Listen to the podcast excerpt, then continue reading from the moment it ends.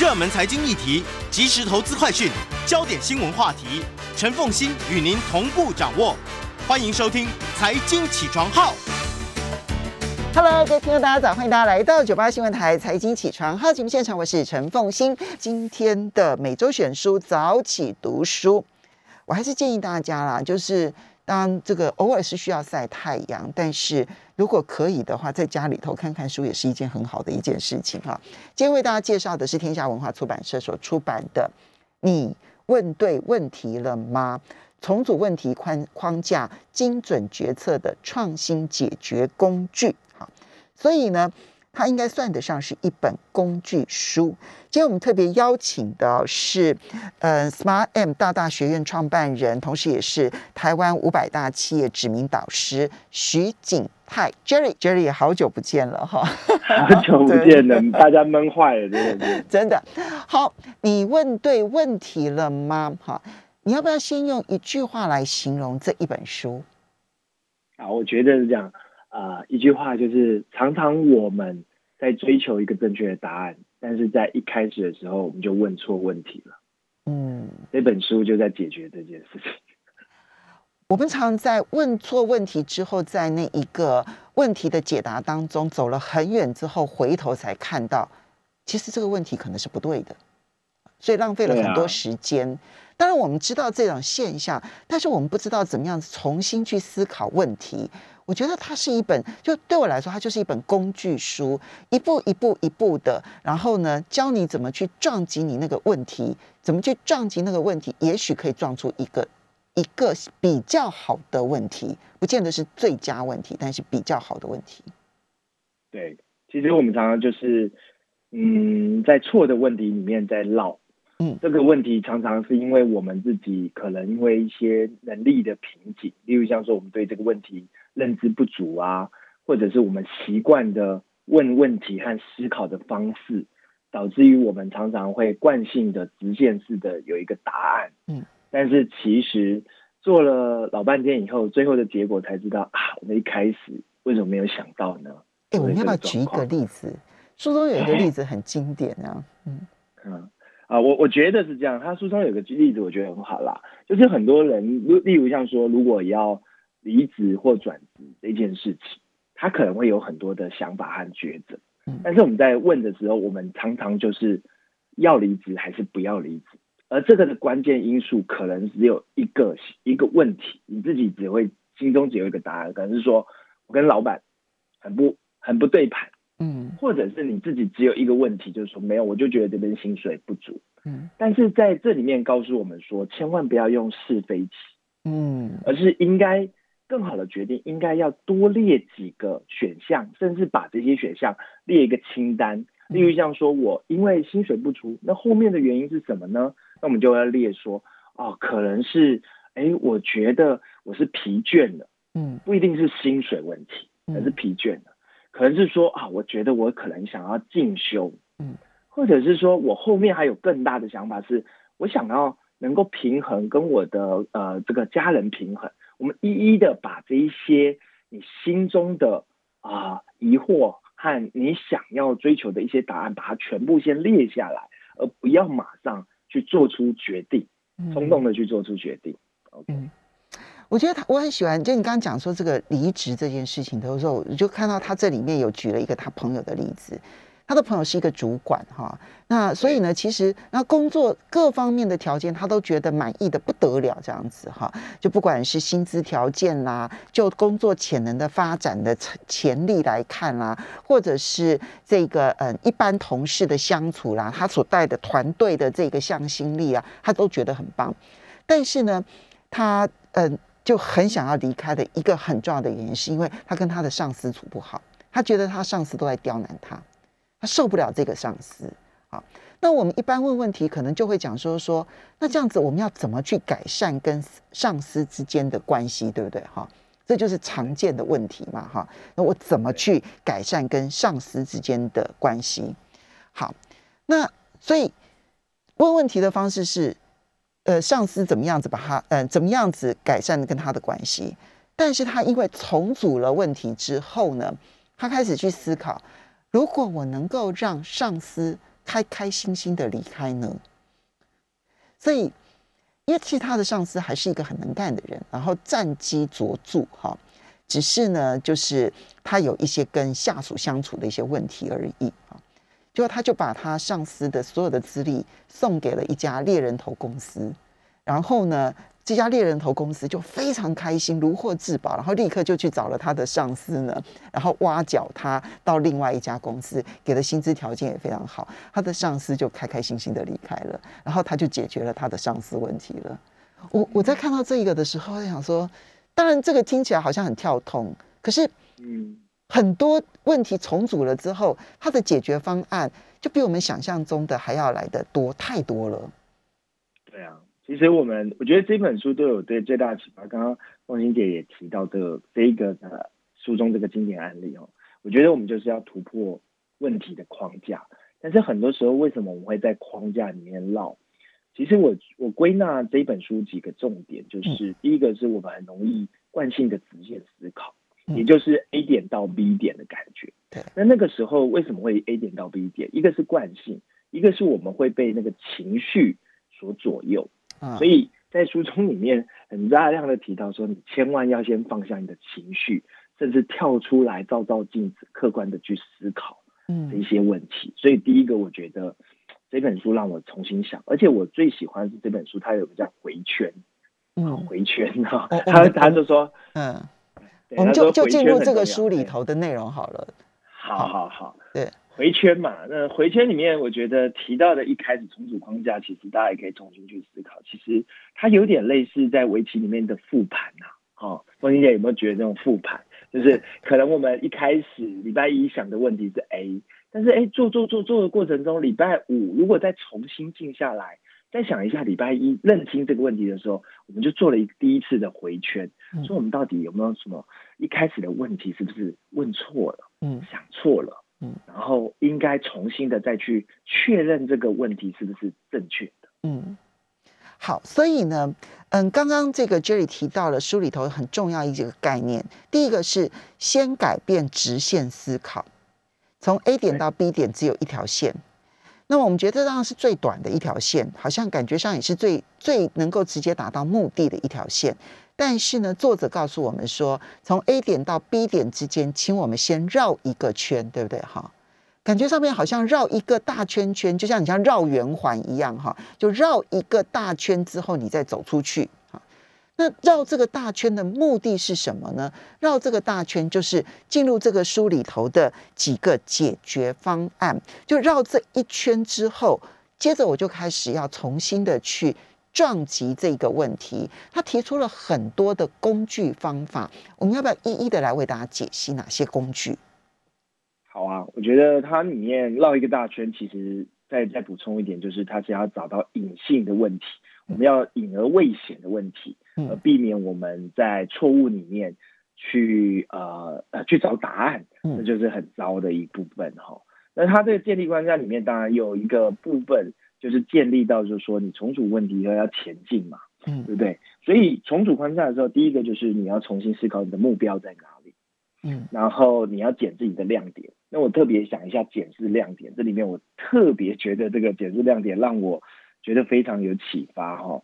他说我们常常呢有一些一直的因素，我们要把它找出来，嗯，也就是在正常之中，我们要找出异质。那而这个意志呢，我们可以试着去问一些，呃，哎，为什么？就好像他他讲了一个东西，就是说像医生一样，医生常问我们说，哎，有没有时候呢，你会觉得那么不舒服？嗯，对吧？我们去看病的时候就说，哎，奇怪，我来病的，我来这里的时候好像医院的时候又不太痛了，嗯，但是医生可能会问你说，哎，你是不是在哪个时候会特别不舒服？就你什么情况之下会痛，什么情况之下不会痛？对对对对对，就是那个异质性会出现，而那个异质性可能就是关键。如果发生在我们的工作上面，也一样啊。例如像说，如果你的你是做一个业务销售员，我们要提升我们自己业务销售的能力。那奇怪，这个公司里面业绩好像不好，但是一定会有几个特别好的，嗯，它就是异质性的。我们要应该去请教那些异质性，说，哎，你有什么样的方法？那些人就是意志性的，那些人的方法可能会找到你一些答案，甚至在跳出你原本找不到销售不好的原因和方法。嗯，所以找到别别的意志性。我举个例子啊，他在书中讲的那个例子呢，我后来觉得我也要用的。他是讲夫夫妻吵架这样子哈，他说有对夫妻呢关系都很好，但是呢，他们常常哦就是遇到了。就是有的时候他们会碰到一个问题，然后呢吵到不可开交，然后呢最后呢就会牵涉到说哇你童年经历是什么，所以你会这样子想，我的童年经历不是如此的，然后你的价值观是如何，我的价值观是如何，就那那就几乎是无解了。而这样子无解的一个状况呢，就使得他们呢两个人就可以吵整夜，好，那一整夜呢都没有办法好好的来这个睡觉啦，然后第二天呢两个人都怒气冲冲的去上班，好。那其中呢，那个呃，女方就就太太就觉得说，哇，这种情况怎么办？这样子哈。然后呢，有一天呢，他就突然回来找记找找这个作者，然后跟这个作者说，我找到方法了。啊，他想说，怎么可能？你们是价值观不同哎，你们要怎么去找到方法？他说他因为他发现了，他们在早上的时候呢，就一个周末早上的时候呢，谈类似的问题。谈着谈着，两个人居然越谈越融洽，找到可以共同处理的价值观了。然后呢，他就发现说，其实问题并不是出在价值观，问题也并不是出在对方如何，我如何。其实问题是出在沟通的时间，时间点，是因为晚上大家都太疲累了，所以呢，无心要去进入这个这个，就无心要去寻找不同的解决方案。因此呢，双方就纠结在一个点上面，彼此互不相让。可是早上的时候，大家心情都很好，然后呢，聊起天来的时候，就开始能够体谅对方，然后双方互相体谅的结果呢，居然就找到了共同价值观，就解决问题了。所以他们后来就定了一个十点法则，就晚上十点不讨论严肃的话题，因为大家都太疲啊。这很好哎，对我就看了这个之后，哎，对，就你问对问题了吗？也许并不是你们吵架的这件事情很严重，也许是你们吵架的时间点出了问题，所以检视亮点会是其中一个很好的一个方法。我们稍微休息一下，等一下回来的时候呢，怎么样子去问对的问题，其实也许会帮助我们找到一个相对比较好的解答。再回到九八新闻台财经起床号节目现场，我是陈凤欣。每周选书早起读书，今天为大家介绍的是天下文化出版社所出版的《你问对问题了吗》。在我们线上的是台湾五百大企业指名导师，也是 Smart M 大大学院的创办人徐景台 Jerry。Jerry 这本书的作者啊，那么他凭什么可以写一本这样子的书？嗯，我觉得这本书的作者很厉害，因为他是很多外商企业的。导师哈，它包含了就是作者直接在他自己里面有写到哈，他在思科啊、微软啊、华旗啊、时代华纳这些等等的这些公司都是做享誉全球的这个创新与问题解决的导师。那我相信一些大企业其实最根本的一开始，无论是要创新，无论是要解决问题，这时候我们就需要。重新的打破我们原本问题的框架去思考，嗯，所以我觉得这本书很值得所有啊，你在工作上、家庭上，以及这里面也很多很多生动的案例去看，来检视自己，然后让自己提出好问题。作者其实呢，他在这个嗯，就是帮助企业员工可能在训练的过程当中哦，他说他会写这本书，他里面有一个很大的一个原因哦，就是呢，他每一次训练完了之后，他其实当都会发一个问卷，就是说你对什么样的课程最有兴趣？结果后来发现说，重组问题框架这件事情是最受欢迎的课程。就是感觉上好像是一个很简单的概念，结果发现每一个人觉得学完了之后最受用。对啊，其实我自己在大学学院其中有个课，就是问题思考，这是每一年企业都想要解决问题。后来我仔细去思考，像作者这样子发的问卷，我觉得老板很希望我们的员工能够。有解决能力的问题，无论是所谓怎么批判性思考啊，或者是可不可以找到更高层次的一些思考方式，其实老板也希望我们在每一个同仁都有这个问题能够解决能力，那老板就变很轻松，主管也更轻松。嗯，好，刚刚你提到说，他现在先建议就是说，你要先从 A 点到 B 点直线之后要绕一个圈。那在这个绕一个圈当中呢，他其实第一步啊，我看了一下，就是他第一步呢，就是要你先把问题写下来。问题问题有没有写下来有差这么多吗？有。我也觉得，其实我们有时候在聊的过程中没有写下来，其实会有几个问题。那在啊这本书也特别提到，第一个，我觉得写下来会让你静下来，放慢脚步，把话说得更清楚。嗯这件事情是蛮重要的。但是在这几个点里面，我觉得有两个点我非常打中我。一个是我觉得放呃写下来，呃我不知道凤欣姐会不会有那种感觉，写下来你在看重新看你的那个问题的时候。你有一个比较客观性的性性的一个距离，你会觉得，呃，不会步入到那么多的情绪在里面。有时候我们讲话会有随着人家的肢体表情啊、情绪啊，然后直接做出回应，而可能偏离了我们本来的问题，或者是呃针对某一个人的情绪去斟酌那一些细节，而丧失了我们去追求那个问题本质所在。所以我觉得写下一个心理距距离，还有有时候写真的，Jerry，我跟你说，我我把我的问题写下来了之后，我突然觉得我跟那个问题之间是有距离的。我因为有距离，所以我就开始，我就我就有了那个空间去把这个问题之外的其他的事情找到可能性。哎，所以光写下来这件事情，我就跟问题有了距离，它就不是我的问题，它就是感觉上面是一个独立的问题。它就不再只是我的问题而已了。对，关心姐刚刚提到一个也很重要，写下还有一个好处啦。如果你今天自己检视还是有盲点的时候，其实我们可以拿着这个清单，跟你的同事一起讨论是哪边的问题。它也比较中性，所以我们常常讲讲说，人家吵架都不会写下来嘛。嗯，因为某种程度上就是你那句话我很不舒服，我不想跟你聊了。嗯，然后其实那个问题没有解决，我们是落在那个情绪里面。我们没办法讨论那个检视点，可能也没办法展开。可能那个问题我们要先厘清。哎，是你讲的是这五个项目里面哪一个？可能他在意的只是你的情绪，嗯，或你哪一个动作他不开心。所以我觉得写下来很重要。写下来，而且必须是完整的句子。可是完整的句子之后呢？接下来他就必须要开始从这里面，从这个完整的句子里头去找痛点。去找目标，去找他的利害关系人，这是下一步要去写下来的工作。对，所以接接下来就是建立框架以后，我们写下来了，我们应该开始重组问题的框框架里面有一个，就是我们应该重新思考我们的有没有更好的目标。嗯，那作者我觉得提到两个部分，我也很喜欢。第一个就是你可不可以找到更高层次的目标？嗯，那。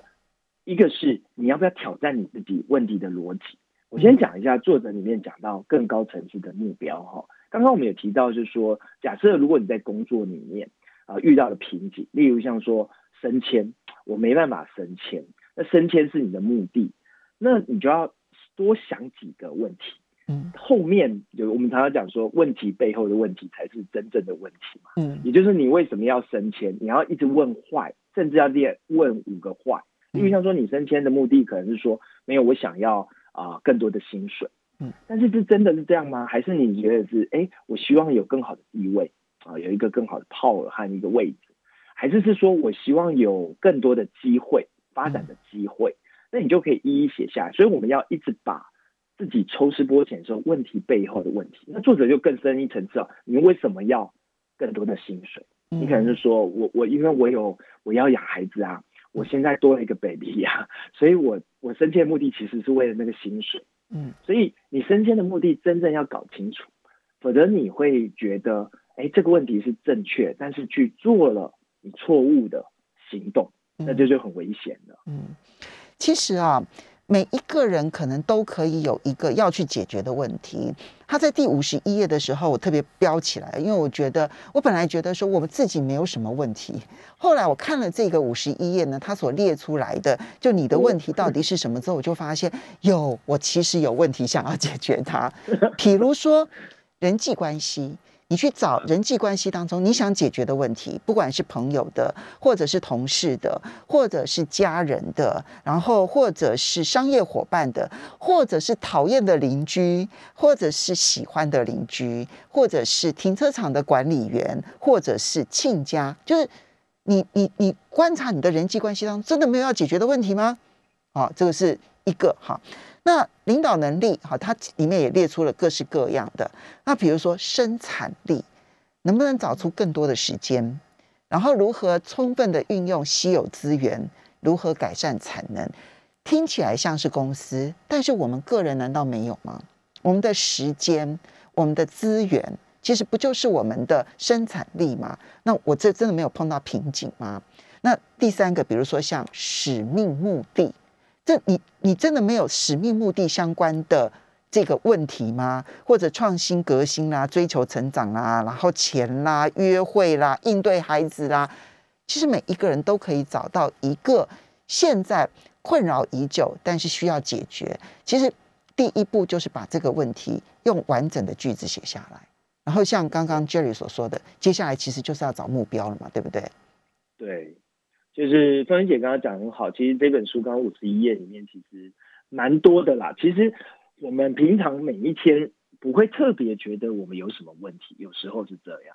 甚至我们如果没有静下来仔细的去想，其实我们也不会觉得，哎，这些问题有什么样的困扰。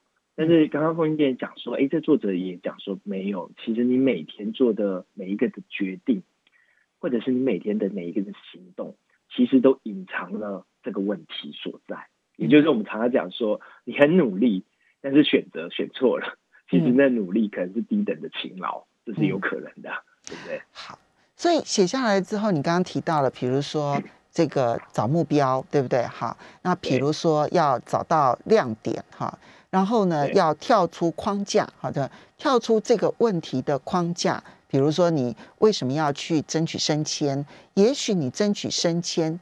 仔细想清楚了，你要的其实只是社会上面的认同。那社会的认同真的只有升迁可以达成吗？好，就类似像这样子，就你把你的目标列得越清楚，其实你后面就会发现，你真的要找的问题可能不是这一个点，这是其中的一个方法。但是哦，它里面有一个方法是有两两个，其实我觉得是同组的方法了。哈，一个叫做照照镜子。另外一个叫做以他人的观点来思考，什么叫做照照镜子？我觉得照照镜子其实简单来说就是说，哎，你是扮演什么样的角色？在这个问题里面，你扮演什么样的角色？举个例子，它里面的例子有一个很好玩，就是说，如果有一个工厂哈，你是一个工厂管理员，你工厂发生的问题，那你是一个主管嘛，好，然后工厂的这个负责人。那如果这个时候你会第一个反应是什么？那这时候的反应是很重要的，因为如果有那个人员跑进来的时候说：“哎，那个老板，那个工厂发生问题。”你可能多数的第一个直觉就是你要指责他，但是指责其实不是会找到问题所在，嗯，对不对？所以有时候我们在检讨这件事情的时候，可能作者会跟你讲说：“如果我们静下来，如果要。”请求对方去找到问题，你应该说：“哎，请你告诉我哪边改进可以避免这个问题发生。”嗯，而不是马上针对问题去压迫他的去啊？你怎么这样这样这样？其实找不到问题，未来还是会发生。我们常常讲，就是说没有跟没有找到问题的本质，而是找到问题表面的现象而已。那我们就定了很多的规定去解决表象的问题，其结果就是规定非常的多，但是根本问题没解决。对这个问题，在风云姐解释的更好，就是原则原则很多啦，大制度一堆啦，然后最后那个根源性都没有找得到，然后导致于就没有。所以作者说，你你的角色其实应该是要请求那个对方第一线的人员去问他有没有什么样的建议，有什么样的改进，请请听他。其实这也是我们刚刚所讲的，把这些的问题把它列下来，可能会找到啊真正所在。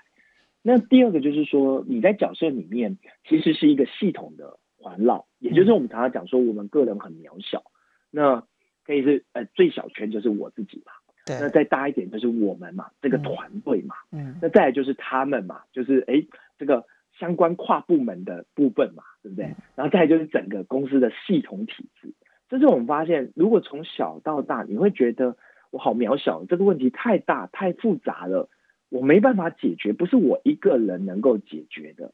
那这时候，我们应该某种程度上跳出问题。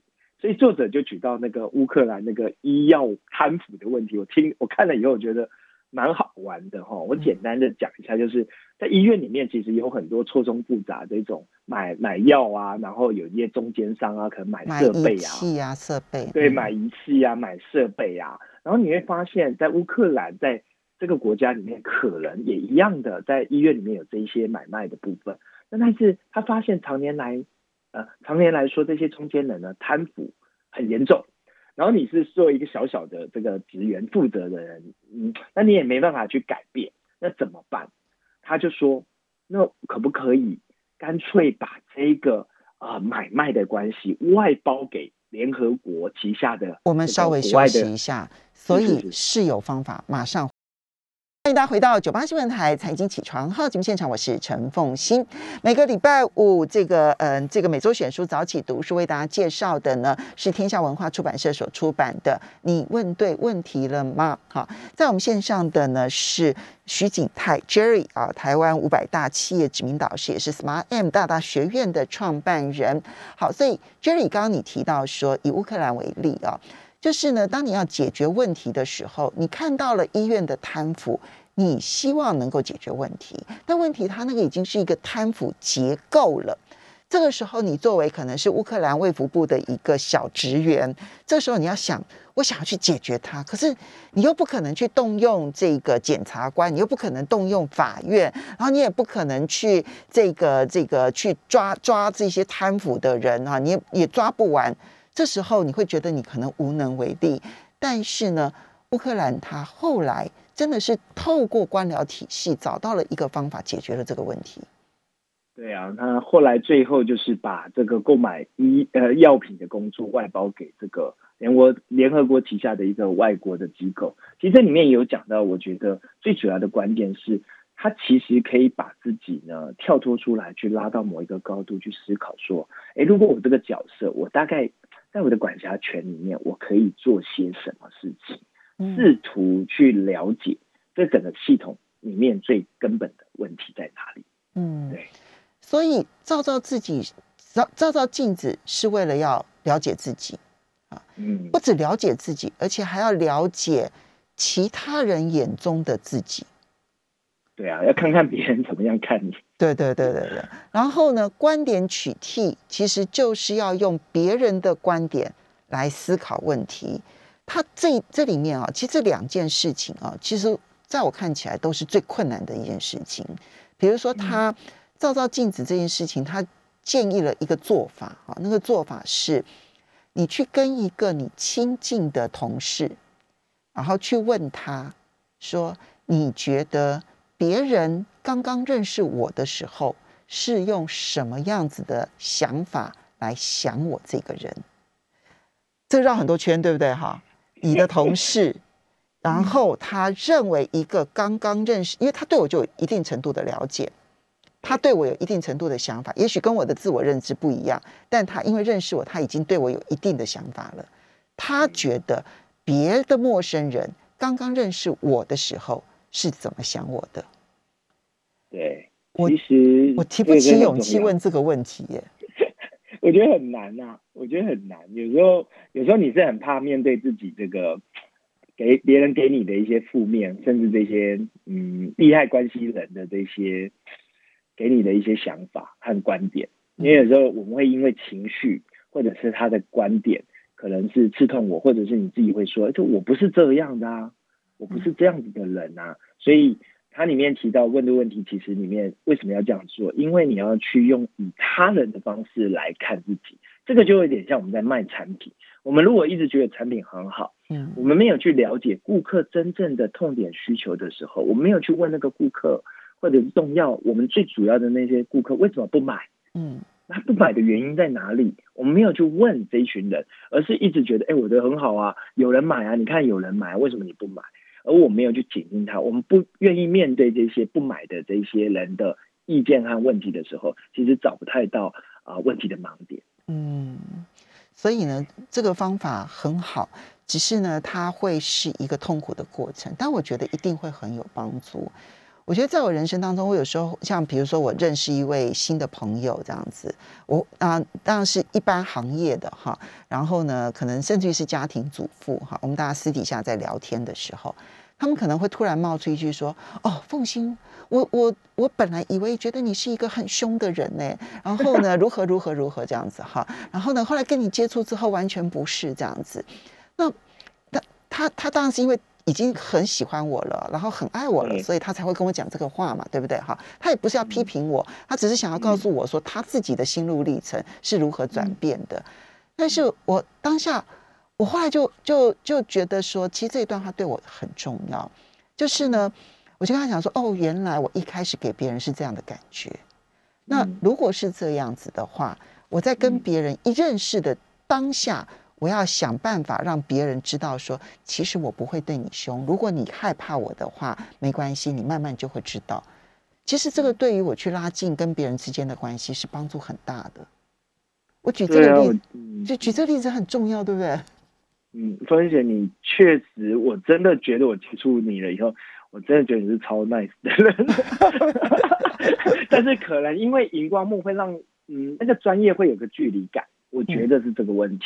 所以，当没有这个，所以，所以我觉得，一个是自己认知的自己，一个是比他人的观点去认知你，而里面有很多我们自己要去接受，或者是去呃抽丝剥茧去聊清楚、了解这个问题所在的时候，它里面也提嘛，就照照镜子里面有讲说，我们全面了解的时候，我们必须要了解我们内在的自我察觉，通常是来自于你的价值观、你的目标和思思想。但是外在的察觉其实是刚刚冯云姐讲，就是说，哎，别人怎么看你啊？嗯，那你的行为是怎么样跟人家往来啊？这些利害关系人他的观点是从哪边的问题而出的？那我们可以去了解。对，当然也有，呃，也许呃，在真正要执行之前呢，其实观点取替很重要。不过呢，我们刚刚讲绕一个圈呢，其实现在我们都还在绕圈嘛，哈。但绕了圈之后，最后会回到那个。打结的那一个点之后呢，其实是要前进的。前进就是要开始执行了吗？还是他其实前进的方法都有一些很重要的一些观点？是，就是提说，其实，在前进的时候，最好是你要还是要测试你的问题。所以好像就是说，不要大肆的、马上的、大胆的去做。其实应该要测试呃这个问题所在。如果你自己是一个老板。或者是你是一个产品开发员，其实你可以测试你的小产品，去确认你所提的建立框架的问题，或者是你重组好的问题里面，这个的验证这个产品是不是对的。嗯，那或者是说，哎，你可以寻求，哎，你在测试的过程中，你可以去寻求外界的人士多方面的去了解。如我刚刚所说的，你要跳出跳出你的同文层，去不要找那种观念呐、想法太近的人。你要去找这方面的顾客、专家或比较客观的这些啊事实，而很重要，我觉得这里面是我要学习的哈。他讲说，呃，我们通常不是去说服别人，你应该是要去理解说，哎，我提的问题是不是引发共鸣，而不是一直强烈的说，哎，你看对不对？你看对不对？其实你取得到对的答案，其实可能一开始你还是假设是错的。试图去跟利害关系人描述问题，但不是说服他，而是描述完了之后去观察他有没有得到共鸣。对，你看这个很难吧？因为当我觉得说我已经想清楚了之后，我当然想要去说服我的。利害关系人，不管那个是我要去解决人际关系的人，或者是说可能是我的潜在客户，我都想要去说服他。他说：“No，这个时候你不可以急着要去说服他，你要试着跟他描述完了之后，看看他得到的共鸣是什么。如果他的共鸣是大的，就代表你的方法是对的；如果他的共鸣不够的话，代表你还有其他的问题要去解决。”对啊，我觉得是超难的，对不对？我觉得，对，我觉得超难。我们通常好不容易，我们好好不容易想好了，也定下来以后啊，试图要去跟别人分享的时候，我们当然是希望对方是哇，很棒，接受，然后觉得你很棒。然后如果啊对方不接受，你一定会极力的说服他。但是我觉得听完啊以及看完这本书，他其实要告诉我们，其实有很多时候是反复的去确确认和重组你的问题以后，让这个问题。走向正确的方向，而不是一开始认定我提的问题就是对的。这个是蛮好的一个，避免后面的 risk 更大，就风险更大。嗯，虽然很难，但是我觉得我昨天成功了一件事情。真的 有一个很长久跟我先生的这个这个这个事情呢。过去我从我的角度呢去看待这件事情，我觉得很糟。你赶快去改善这件事情嘛！你不改善这件事情，其实你这事情永远都做不好这样子。那呃，后来呢，我开始改采从他的角度去出发，从他的观点去出发，然后呢去思考说这件事情其实是需要解决，但是从他的角度去出发，他真正要解决的原因是什么？然后我就开始。告诉他，我就好，我就换了一个方式，想清楚了之后呢，我告诉他说，我以前跟你提的时候呢，都是从我的角度认为如何如何如何如何。那我觉得好，以我的角度来讲，这是不对的，我不应该从这个角度去想。但是呢，我觉得其实从你的角度来说，因为你的健康的关系，所以如果这件事情做了，其实它还是真的对你的健康利大于弊。所以你要不要思考一下？当然，我是选择了一个两个人都不疲累的时间点。哎，这件事情，我就我就发现他就不像以前那样子排斥，他就开始点头，我就知道说，哦，他得到共鸣了。嗯，你找到突破点了哈。我我换了一个描述问题的方法了。嗯，哎，对，换一个问题来问，其实有时候会让人家觉得一来舒服。二来会感觉是说，哎，你没有那么针对，嗯，他反而可以放下心房说，对啊，跟你聊。我刚刚听芬姐刚刚在跟你先生是说，哎，你是用聊的方式，对，去思考，去考虑他，他到底在哪一些症结点的考虑。而且我我阻碍了他，我强调我前面的思考是错的，我先认错了。那你很棒啊！你有做到他重新回来去检视自己问题的框架是对的。对，因为 我先认，我先承认我是错的，他就不会排斥这件事情，然后开始就由他的角度去思考这件事情了。哦，哎，我也要用用看，不然真的在疫情期间很容易有那种争执和吵架，知道？所以以他人的观点，然后呢，试着去重新描述问题，但。不要急着说服他，而是用他的共鸣来决定你这个描述问题的方法对不对？对对，好。然后还要去做测试的产品，这个就是属于企业界的了。对，比较企业工作上会用到的。嗯。嗯，这一点其实，在你新创的事业当中，其实常要出现这样的一个状况，对不对？非常长，所以因为因为它里面有一个东西，就是你做下去就是耗费了。三个东西嘛，第一个是机会成本嘛，嗯，那第二个就是你的时间，嗯，那第三个就是风险，嗯，所以如果你没有做 test A/B test 或者是更多的 test 的时候，其实做这件事情不难，是做下去有时候不能回头，这点就是你要收尾就很难，这很好。我们要非常谢谢徐景泰 Jerry 来一起导